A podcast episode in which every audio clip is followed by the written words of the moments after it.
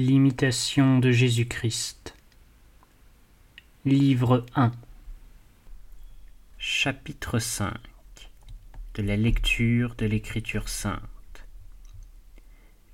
Il faut chercher la vérité dans l'Écriture sainte et non l'éloquence. Toute l'Écriture doit être lue dans le même esprit que la dictée. Nous devons y chercher l'utilité plutôt que la délicatesse du langage. Nous devons lire aussi volontiers les livres simples et pieux que les livres profonds et sublimes. Ne vous prévenez point contre l'auteur, mais sans vous inquiéter s'il a peu ou beaucoup de science, que le pur amour de la vérité vous porte à le lire. Considérez ce qu'on vous dit sans chercher qui le dit. Les hommes passent, mais la vérité du Seigneur demeure éternellement. Dieu nous parle en diverses manières et par des personnes très diverses.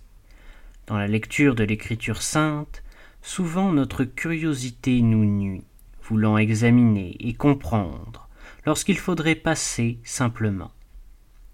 Si vous voulez en retirer du fruit, lisez avec humilité, avec simplicité, avec foi, et ne cherchez jamais à passer pour habile.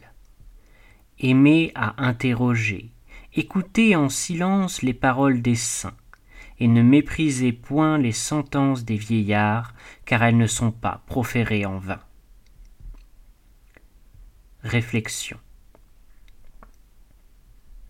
Qu'est-ce que la raison comprend?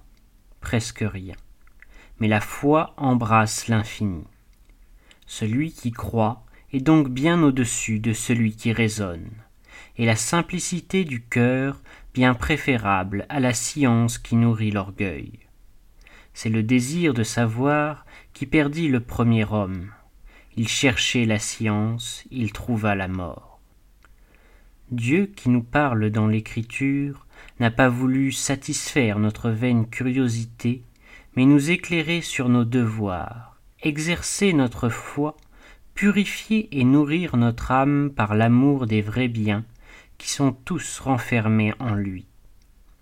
L'humilité de l'esprit est donc la disposition la plus nécessaire pour lire avec fruit les livres saints, et c'est déjà avoir profité beaucoup que de comprendre combien ils sont au-dessus de notre raison faible et bornée.